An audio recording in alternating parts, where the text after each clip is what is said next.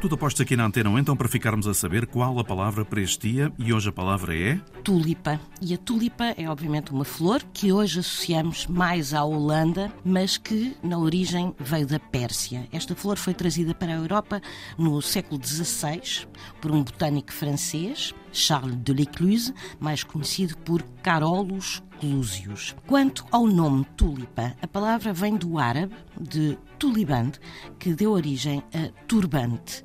E é esta a razão pela qual se chamou tulipa à flor, porque a tulipa tem a forma de um turbante invertido. Tulipa, a palavra do dia.